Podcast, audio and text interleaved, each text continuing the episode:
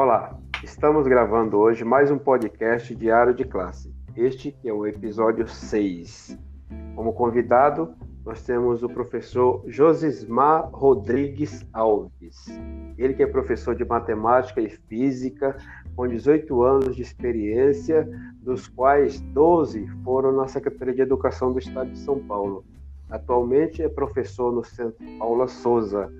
É, e eu quero inicialmente aqui agradecer a participação do professor, por, pelo fato dele ter aceitado o convite de vir é, dialogar aqui no Diário de Classe, no podcast Diário de Classe, que você já conhece. O Diário de Classe aborda questões relacionadas à educação, à sala de aula, não é? as questões de aprendizagem, inovação, tecnologia social.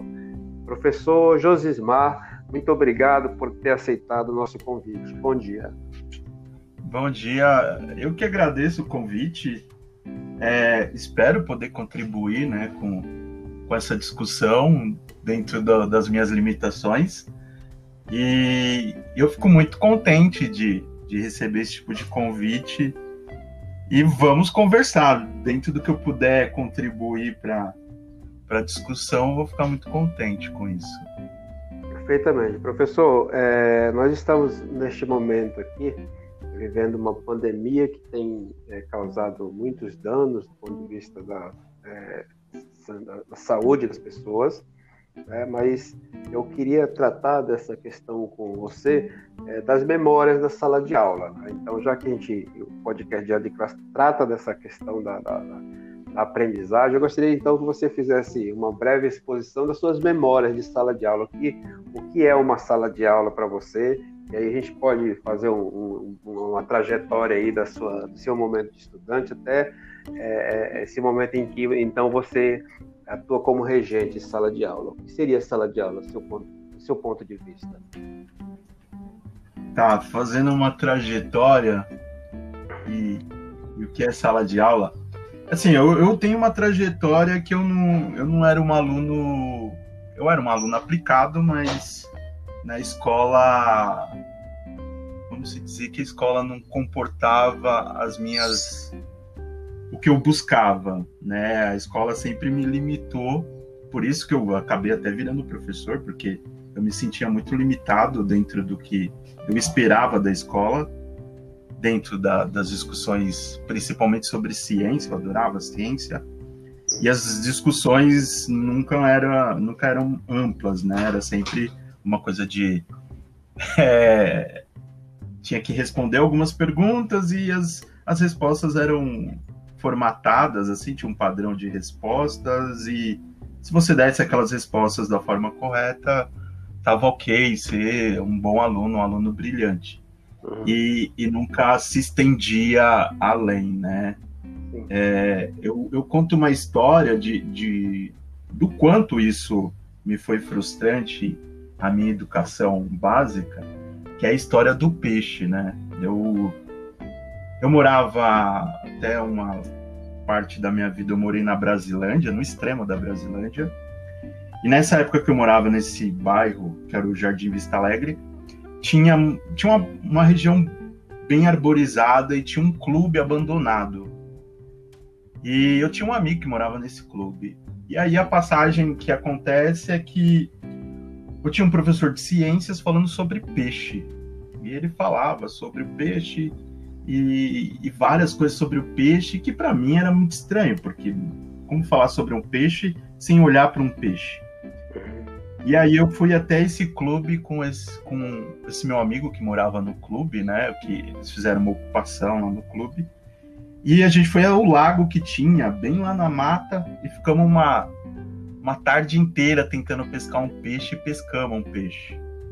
E a gente levou o peixe vivo na bacia para o professor. E aí eu falei, professor, ó, eu trouxe o peixe para o senhor falar do peixe. Para o senhor falar do que o senhor está escrevendo aí no peixe. Aí o professor olhou para o peixe e falou: Ah, tá bom, obrigado. Pode levar o peixe embora.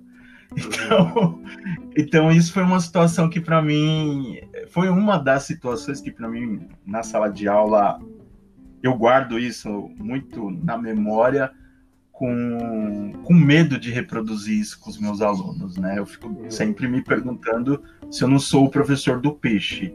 Certo. Toda vez que eu tô dando aula, que eu tô fazendo alguma coisa, é, e, e eu tenho um questionamento do aluno, eu paro para me perguntar se eu não sou o professor do peixe.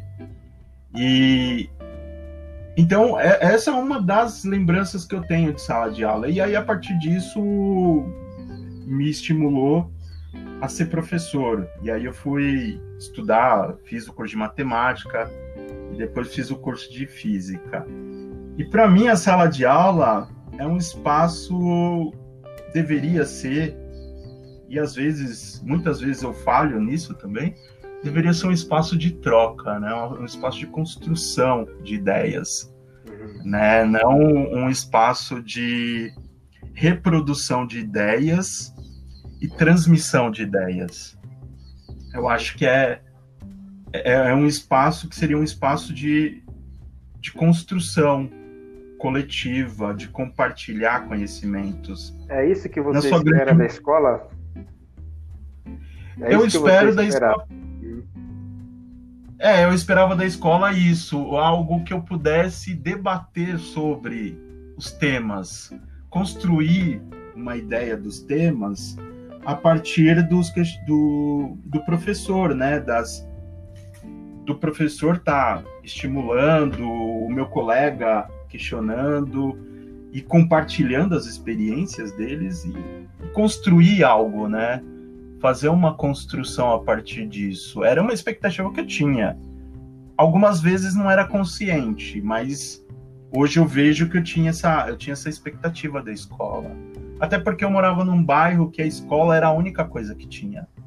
Então a gente não tinha lazer, a gente não tinha, não tinha saneamento básico, não tinha nada no bairro. E a escola era a única coisa que restava disso, era o único espaço onde você poderia pensar em coisas que até certo ponto poderia contribuir para a estrutura do bairro, né? Se, se você faz uma construção de, de ideias, isso pode transcender da sala de aula para o bairro e melhorias para o bairro poderia haver. Então eu tinha a escola como único meio de não cair na criminalidade, não ficar ocioso. Então eu tinha essa expectativa que que a escola pudesse me oferecer essas coisas de me instigar e, e construir comigo. E aí eu me tornei professor inconscientemente, eu acho, por conta disso. Mas eu vou dizer que muitas das vezes eu acabo sendo professor do peixe. Tá certo. E você entende o que é possível, por exemplo, professor Josismar, é, para é, equilibrar essa ideia de ser um professor que estimula o estudante a refletir sobre as questões da ciência e o professor do peixe, por exemplo, que é possível é, pensar neste para equilibrar essa, essas, essas questões? A, não, no meu ponto de vista, que é muito particular, tá? Não, não trago isso como uma verdade. É que, na verdade, o, o, o, no meu ponto de vista, o ensino teria que teria que ter uma coisa mais como definir isso? É, eu acho que teria que ter mais mão na massa do aluno do que tanto a, a, transferência do professor como é feito, né? De o professor expõe o conteúdo e o aluno responde algumas questões. Então tem, tem que se construir um espaço em que você faz esse meio de campo, né? Entre você mediar o conhecimento e o aluno trabalhar esse conhecimento de uma forma, vamos dizer assim, prática, né? Uma situação problema em que ele consiga enxergar essa situação a qual o professor está discutindo. Por exemplo, um, um caso clássico é, é, as discussões que acontecem em biologia, física e química os alunos, e em matemática também, né? Os alunos entendem que são conhecimentos separados, né? O, o, a mesma termodinâmica discutida em química não é a mesma da física, são termodinâmicas diferentes. Porque não, não existe uma relação entre as disciplinas e, e ao mesmo tempo, uma, uma construção para que ele entenda aquilo em diferentes contextos, né? Algum, assim, hoje existe grupos, né? E, e eu imagino que isso é muito mais comum, né? Grupos que tentam discutir isso, né? O, o grupo que qual você participa é, é um grupo que tenta fazer essa construção, que não é fácil, não é fácil, é requer um tempo para se pensar no tema, se pensar nas relações, construir uma situação em que o aluno consiga pensar na, no, no conteúdo que você está propondo, no, no tema, e sozinho você não consegue fazer isso, é muito difícil. Né? Quando você tem um grupo que te apoia e, e questiona o que você está propondo, fica, fica menos difícil. Não digo que fica mais fácil, mas fica menos difícil. Perfeito. Mas eu, assim, eu acho que é possível, tá? É possível. É, eu sou o professor Raimundo Donato, você está ouvindo o podcast Diário de Classe e hoje nós estamos conversando aqui com o professor Josismar Rodrigues Alves, ele que atualmente atua é, como professor é, no Centro Paula Souza. É, professor Josimar, na sua percepção, é, como que hoje, né, você está atuando nesse segmento, como que estão organizados o a aprendizagem dos alunos no contexto da, da como é que você qual é a sua visão desse contexto atual? Então, eu eu tô, tô trabalhando no Centro Paula Souza, né, especificamente na FATEC, e a FATEC fez a opção, acho que o Centro, o Centro Paula Souza fez a opção de, de permanecer com, com as aulas de, de forma online, né, que eles chamam de aulas síncronas, que é no horário da aula o professor conecta-se a uma plataforma e os alunos também. E, e assim, a gente tenta transcorrer como, como se fosse na aula presencial, vamos dizer assim. E aí as aulas, de certo modo, têm que acontecer. Que eu tenho percebido o seguinte, é, os alunos têm uma grande dificuldade uma porcentagem, não vou dizer todos. Primeiro, a dificuldade é, é estrutural, né? Que é a dificuldade dos, de você ter um, um equipamento que, que comporte a, a ferramenta, é, a internet de alta velocidade que seja uma internet estável. E aí, esse é o primeiro ponto, essa é a primeira dificuldade que, que a gente que eu percebo dentro da minha realidade que alguns alunos desistiram do curso por conta dessa migração para um, um sistema online. E, e os relatos que eu tenho de alguns alunos que desistiram é que eles têm dificuldade de, de acompanhar as aulas pelo computador. E, e, eles têm dificuldade de estudar sozinho. Então, esse é um primeiro ponto, que que foi me relatado, essa dificuldade.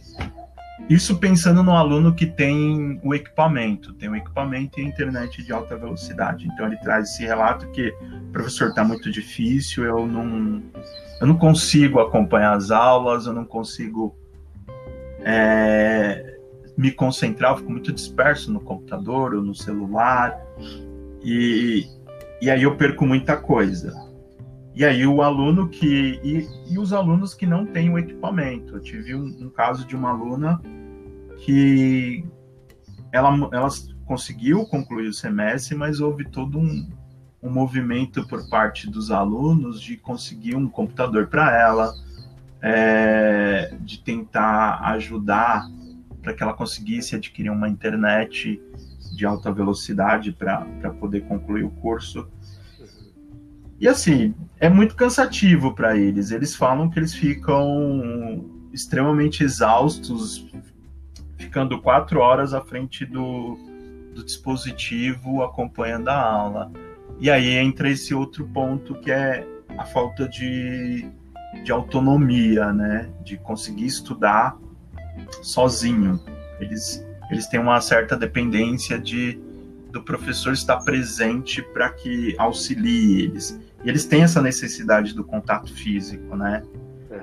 E para mim é, para mim é muito difícil, porque assim, a percepção que eu tenho de aula é muito do olhar, de como o, o estudante se comporta, de como ele senta. Eu tenho esse feeling se a coisa está transcorrendo ou não. E aí eu também acabo também perdendo é, esse referencial de se o que eu estou propondo é, eu estou atingindo meu objetivo ou não. Então, é, esse é, um, é, um, é um, uma das minhas inquietudes, que é, de fato, eu consigo atingir os meus objetivos, porque quando eu vou para quando eu ia para a sala de aula, né, que hoje eu vou para a plataforma, eu tinha uma expectativa de atingir todos, né? Então, é, muitas vezes o aluno abria a mão da aula lá, ficava desistia de entender, mas eu ia lá e persistia, né? Não, vamos aí, vamos entender. Por que, que você não está compreendendo? Vamos aqui, sento do lado. E eu perdi esse referencial, né? Então, é, eu acho que para mim também está sendo muito difícil essa coisa do, do ensino online. Perfeito. Então nós temos dois grupos de alunos aqui, é, conforme relatado por você. É aquele grupo de alunos que tem todo o aparato, né, é, tem computador, tem internet, tem um espaço para estudar e ainda assim estão eventualmente desistindo do curso. E temos aquele grupo que não tem computador, não tem internet, não, é? não tem. É? Qual é o curso, é, professor Josimar, por exemplo, que você atua aí na, na FATEC? É então, na verdade são, são três grupos, tá? Uhum. Na verdade são três. Eu esqueci de relatar um terceiro. Existe o grupo do aluno que tem o dispositivo, a internet, mas não tem o espaço adequado. Ele compartilha o uhum. espaço com diversas pessoas. Às vezes a casa dele não é tão ampla e ele não tem um espaço adequado. Então, eu, eu, eu, digo que são três grupos. O que tem o dispositivo e a internet, mas não tem o espaço. Uhum. O que tem o dispositivo e a internet e tem o espaço. E o que não tem nada. Ele provavelmente é possível que ele tenha o espaço, mas ele não tem os dispositivos. Eu, eu dou curso, eu dou aula nos cursos, eu dou aula em cinco FATECs, tá? É, eu rodo vários municípios aí. Mas é, na sua grande maioria eu dou aula de matemática, né? Então eu dou aula em Osasco, Itaquaquecetuba, Ipiranga e Mauá. E no centro, na Fatec Sebrae. Na sua grande maioria são aulas de matemática, matemática para, e estatística. Para cursos de e... licenciatura. É licenciatura. Não, eu dou aula no. Não, lá no Centro Paula Souza é uma faculdade de tecnologia, a FATEC. Eu dou aula para as pessoas que buscam uma formação superior em tecnologia.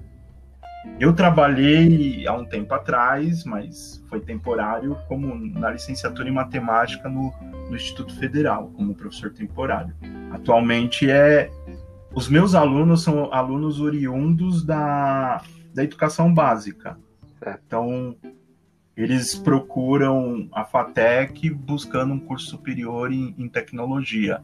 Então, é o curso, por exemplo, de rede de computadores em Osasco, é, curso de logística em Mauá, curso de secretariado em Itaquá. Uhum. Então, é, é uma formação tecnológica e eu dou aula de matemática nos semestres iniciais.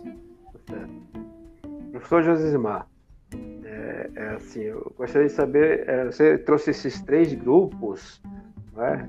certamente pode até ter um ou outro é, que ainda não, nós não percebemos ainda. Agora, deixa eu perguntar para você o seguinte: é, o discurso governamental é que não fica ninguém para trás, né? que o governo equipou a secretaria de equipamentos e aplicativos, patrocina e está patrocinando a internet.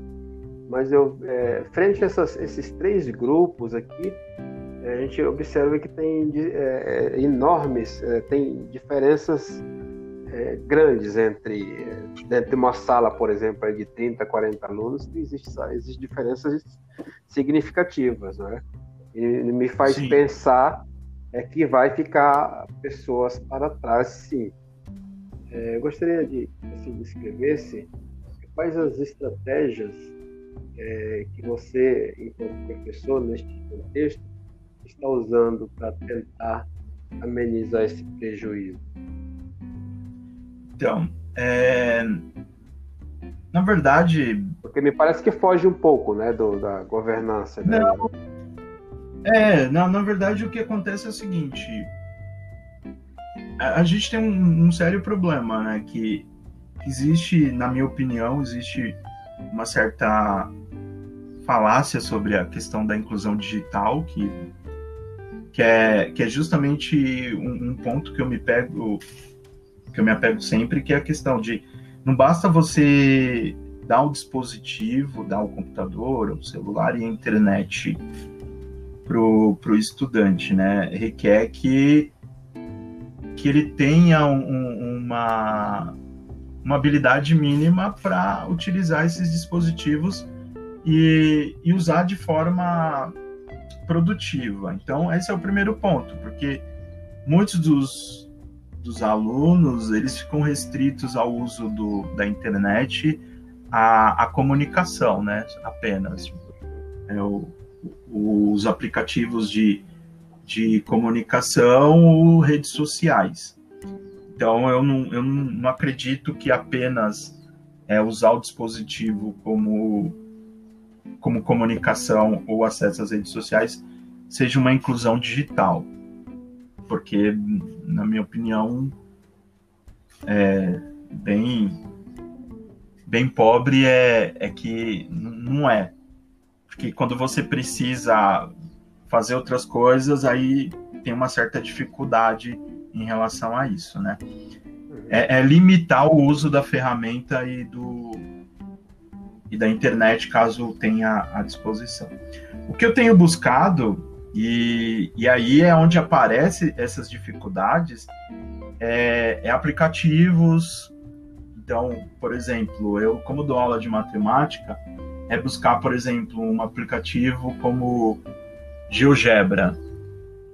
E aí existe alguns comandos que, que ele pode resolver muita coisa, mas aí aparece uma certa dificuldade em, em lidar com a, com a lógica da ferramenta. Então, é, ele tem o computador, mas ele fica muito, ele não consegue entender como que é a lógica de funcionamento do dispositivo, como que é a lógica dos, dos aplicativos, como que é a lógica é, dos softwares. Porque assim, na maioria dos softwares tem uma lógica padrão.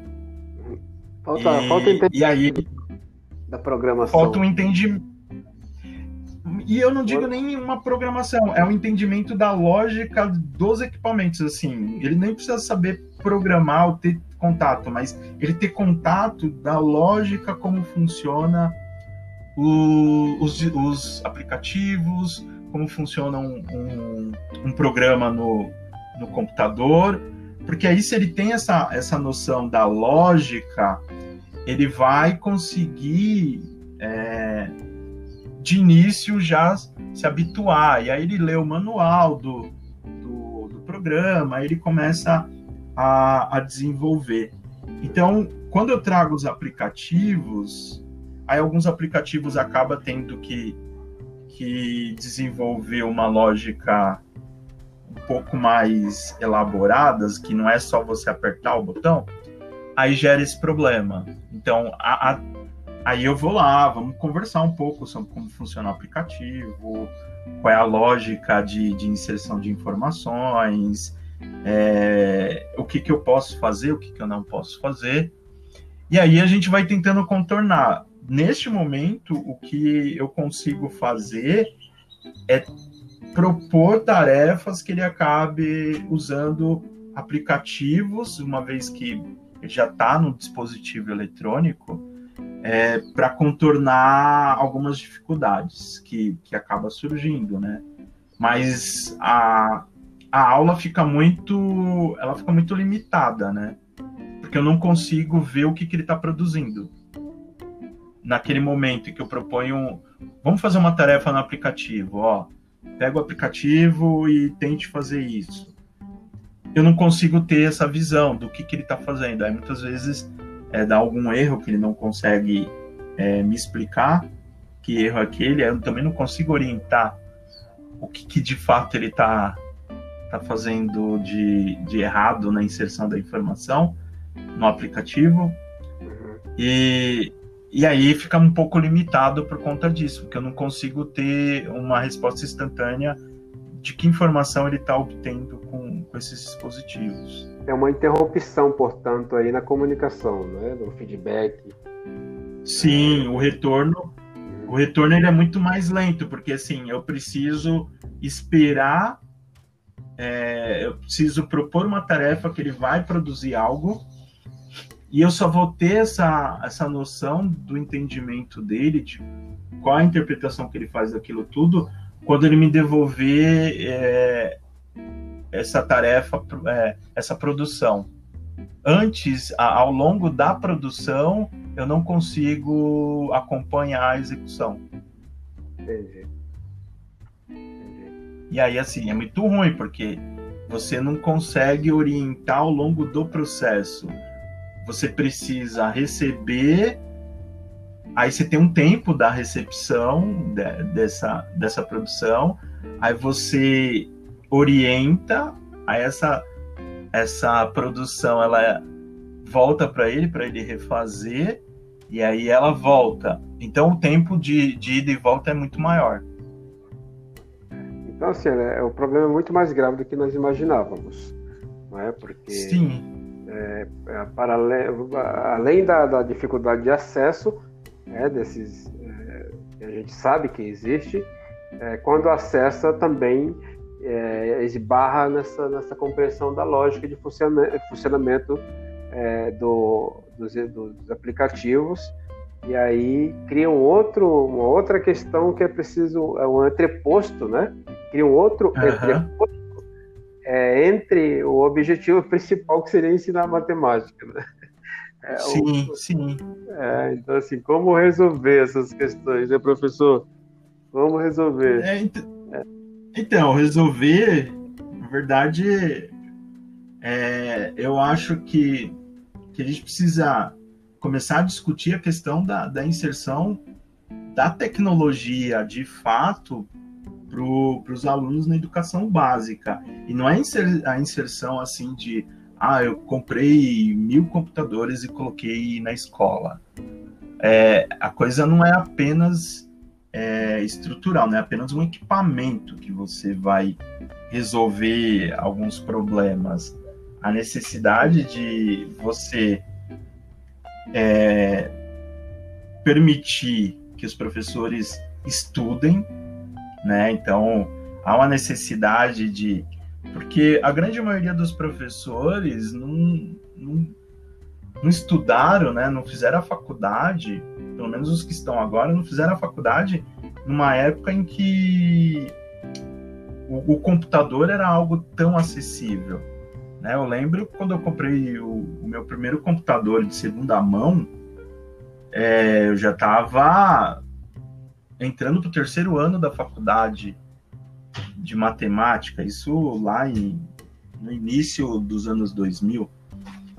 Então, é, eu não tive, e eu também não, participei, eu não, eu não participei da, na minha educação básica do acesso a, a, a, ao computador, à era digital, né? Então, a necessidade que o professor estude, mas em contrapartida você precisa de políticas públicas para oferecer isso, né? Então você precisa é, oferecer um tempo dentro da jornada do professor para que ele dedique para estudar, né? Não apenas da aula na sala de aula, falar assim, ó, te contrato 40 horas e as 40 horas é basicamente tudo em sala de aula. Que momento o professor vai, vai dedicar para estudar isso e trazer essa realidade, pensando em uma política governamental que ofereça todos os equipamentos, né? pensando no mundo ideal. E aí o professor não vai conseguir lidar com isso porque ele não tem tempo de estudar, ele não tem tempo de, de se dedicar para aquilo. Então a política pública ela passa por dois momentos, não apenas a questão estrutural, ela tem que passar também pela, por uma política que permita dentro da jornada do professor que ele estude e não é duas horinhas não uhum. semanais que para ele estudar, né? Que também aí é piada. Tem que ser um, uma, uma, uma carga horária significativa para que falar, professor, estou te oferecendo um tempo para que você se prepare, pense aí, faça algum curso, se dedique para a gente mudar essa, esse panorama. Diante do que tem o professor tendo que trabalhar 56 horas por semana para ter um salário razoável para ter uma, uma vida minimamente digna, é impossível, é impossível. Então, é, teria que se pensar nessa inclusão digital, que ela ainda não aconteceu.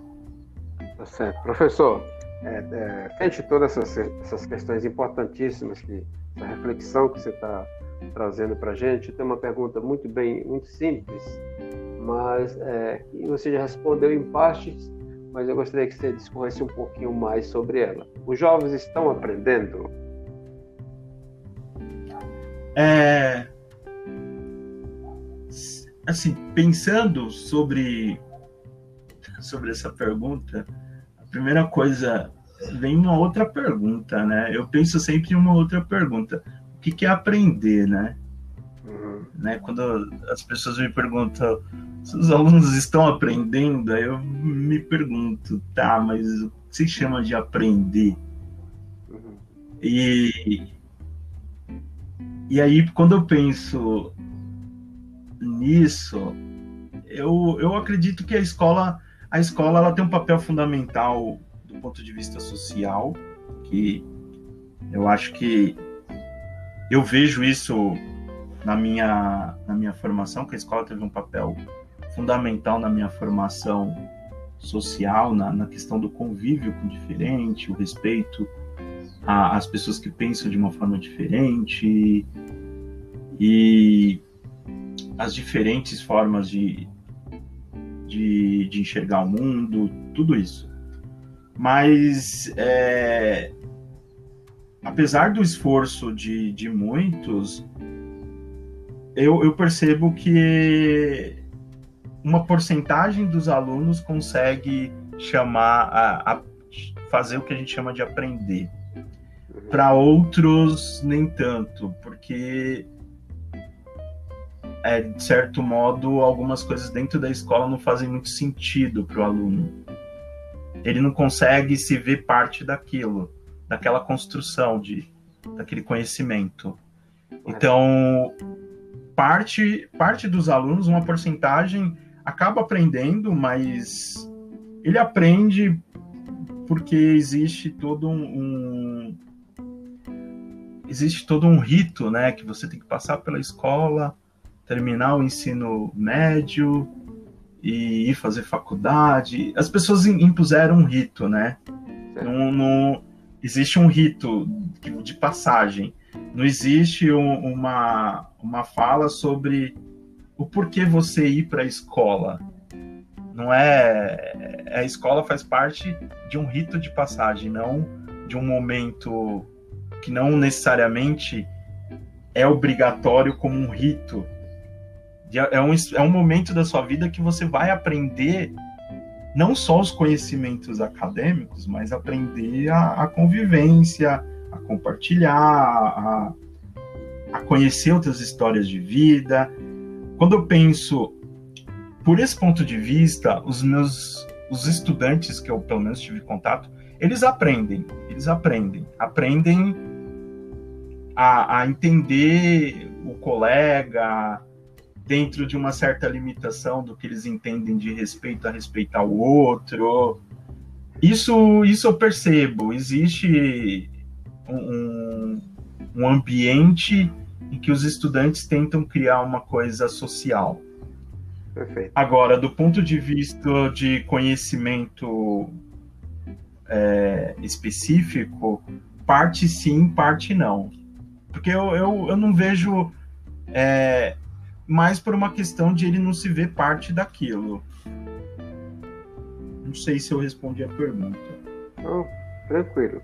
Respondeu para além daquilo que nós tínhamos pensado, inclusive, que é a questão da, das outras, da, de outras aprendizagens. Né? Então, acho que é, a, quando a gente fala em aprender, é, esse aprender ele não se restringe ao, às questões específicas né, de, de conteúdos. Né? Sim. Uma, eu acho que é, nesse universo do, do, do estar e do ir à escola e de conviver em ambientes de aprendizagens, é, é, a questão da, da do, do, conteúdo específico da, da, do componente curricular é apenas uma das possibilidades né, de aprendizagem, né, porque ela é muito mais muito mais ampla do que isso. Então você, é, nós estamos aqui. Sim, porque... Sim pode falar. Não, é que na verdade o, um, uma, uma coisa que eu percebo é que que quando eu digo que meu aluno ele consegue aprender, tem essa questão das, das relações sociais, né? Porque é, o ser humano é um ser social, né? Ele é permeado por diversas influências sociais. Mas o, o para mim, eu só posso dizer se meu aluno aprendeu de fato se eu conseguir perceber ele exercendo a cidadania. Que aquilo de fato proporcionou para ele uma autonomia que ele consegue é, exercer a cidadania e de fato aí a gente pode falar de, de existir uma democracia, né? Porque só existe essa democracia se ele consegue de fato exercer sua cidadania e ele reconhecer que ele exerce essa cidadania e que é, ele tem que participar dessa sociedade, cobrar do, dos, dos setores responsáveis por, por algumas políticas e, ao mesmo tempo, fazer parte dessa sociedade, atuar. Aí eu posso dizer que, de fato, ele aprendeu.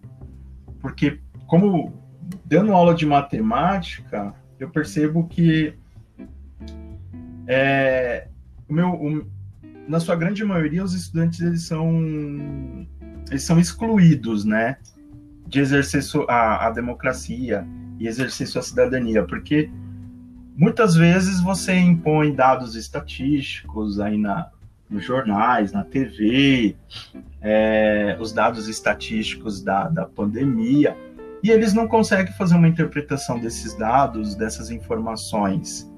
E aí ele não consegue de fato exercer uma cidadania, né? Quando, quando eu vejo que algumas pessoas são descrentes do, do, do que está acontecendo, é, boa parte não entende a, os dados estatísticos, não entende as informações biológicas, ele não está ele não tá exercendo uma cidadania porque ele não ele não está fazendo a parte dele porque ele está excluído.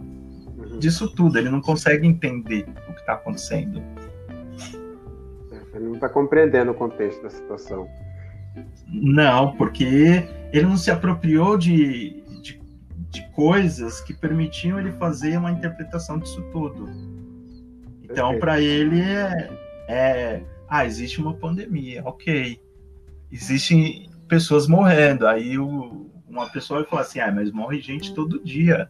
Uhum. Não, tudo bem, ninguém diz que não morre, mas vamos olhar o, o, o quanto de, de pessoas estão morrendo e por conta de uma única situação, você acha isso normal? Vamos olhar a estatística por milhão, o que é, o que é esperado dentro de, um, de uma sociedade, é, de uma situação normal, vamos dizer assim, e o que, que não é. O que público Olha a estatística, que público, que parcela da sociedade está sendo atingida por isso? Quem é que está sofrendo mais? Então, ele não consegue fazer essas, a princípio, uma porcentagem, não consegue fazer essa análise. E, e aí ele também não consegue cobrar políticas públicas, porque ele não entende. É. Professor, é, então nós estamos aqui ouvindo o podcast Diário de Classe, o convidado de hoje é o professor Josimar Rodrigues Alves. Eu sou o professor Raimundo Nonato, idealizador desse podcast. Nós já estamos aqui chegando ao final da nossa conversa, da nossa conversa bastante reflexiva, mas aí eu, eu gostaria que você é, me respondesse mais uma pergunta e também é, é, dissesse para os nossos ouvintes aqui, é, deixasse para os nossos ouvintes uma mensagem de, de de esperança, uma mensagem reflexiva é, para este momento em que nesse contexto da pandemia, que estamos vivendo no contexto da pandemia, mas também é, de possibilidades e projeções futuras. Né? Então, a gente trouxe esse, esse, esse, essa análise de as questões de, de acesso e de é, habilidade para dominar, de compreender a lógica, de interpretar o, informações que estão, estão postas, o exercício da cidadania da democracia em sociedade. Então, é, primeiro, a primeira pergunta é o seguinte: é, o governo do estado de São Paulo é, está programando o retorno é, para as aulas presenciais a partir de 8 de setembro. Você considera que seja seguro voltar às aulas em setembro? Essa é a primeira pergunta. E, e você já emenda na, na, na, mensagem para os, nossos, para os nossos ouvintes do podcast Diário de Classe. Tá. É, não, essa volta não é segura, porque. Porque assim, o, o que se propõe, se você precisa primeiro de, de algumas de algumas situações em que a gente não sabe se é se de fato são verdades ou não, né? O número de leitos, a porcentagem de leitos disponíveis, o número de a taxa de infectados, a taxa de morte também cair. Então a gente não é tudo nebuloso, ninguém sabe de fato quais são esses reais dados, né? Então é o primeiro ponto que que já já gera um temor, se de fato esses dados não estão não estão subestimados, né? Eles são muito maiores do que de fato são contados. E aí e tem os protocolos de higiene que esquece isso, né? Dentro do, das instituições públicas de ensino, é, pelo menos na no, no ambiente que eu que eu frequento, é, o número de, de, de, de funcionários para fazer higienização do espaço antes da pandemia era extremamente reduzido, o que para mim já era absurdo. Imagina após você ter um protocolo extremamente rigoroso de higiene. É, algumas instituições não têm essa, essa é, não é arejado como se propõe, né? Não existe. E as distâncias entre alunos, se pegar na educação básica, você põe aí no mínimo 40 alunos numa sala de aula e você colocar uma distância mínima de um metro e meio, parece, entre um aluno e outro, isso é impossível. Isso é impossível. Quando eu dei aula no, no estado, é, eu cheguei a dar aula com 50 alunos em sala de aula. Isso eu acho que é, é, tem, é, temeroso, eu acho muito perigoso, porque você põe em risco não só os alunos, como os professores e a família dos professores dos alunos. Então não é o momento, porque é, nos tem claro quais são os efeitos desse vírus. Eu acho que postergar seria a coisa mais sensata. Mas aí é a minha opinião, né? É, e, e quanto a deixar assim, eu penso deixar uma palavra de, de otimismo. Eu penso que assim, a gente tem um panorama que é muito complicado na educação e que boa parte do assim as, as responsabilidades do que tem hoje é muito clara tá os professores são as pessoas que estão fazendo fogo com, com a pedrinha lá, né? A pessoa que está tentando lutar para mudar todo esse panorama. E se os professores não tivessem na luta, acredito que a coisa estaria muito pior.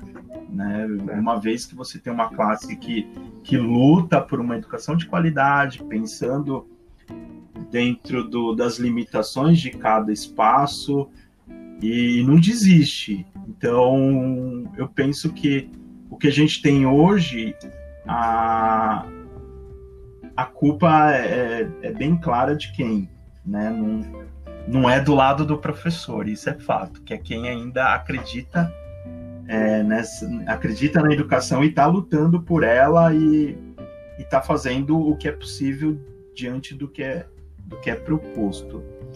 E, e eu acredito que os professores não devem desistir, não, devem continuar.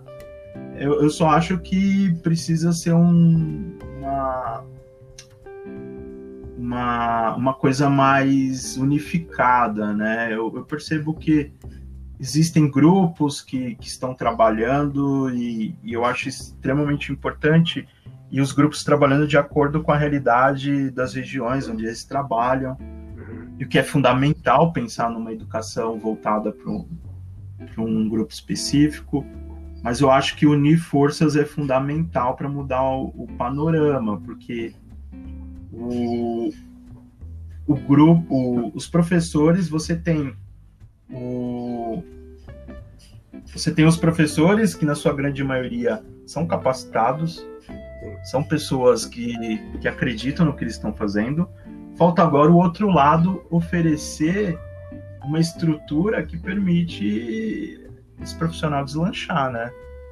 Ele conseguir aflorar mesmo e fazer o, o trabalho de fato, não limitar o professor como, como eu enxergo atualmente, né? Que muitos professores são, são limitados pelas condições que lhes são oferecidas. Até, ele, até onde ele tem forças para lutar, ele luta. Aí precisa de um, de um segundo elemento aí, que é o Estado proporcionar uma condição melhor, né?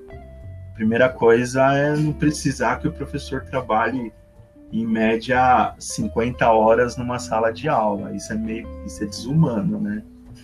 Você submeter uma pessoa a uma carga horária de trabalho desse tipo. E, e insalubre, diga-se de passagem. Mas é isso, acho que os professores não devem desistir. O, o caminho está trilhado, os professores sabem qual é o caminho a ser seguido. Eu acho que o que agora tem que fazer é uma, é uma luta aí por políticas públicas que vão convergir com, com esse caminho que os professores já, já estão trilhando há muito tempo, né? Então esse é o, é o que eu posso dizer, né? Não desistir jamais, apesar dos, dos problemas que são inúmeros que colocam para gente. Perfeito.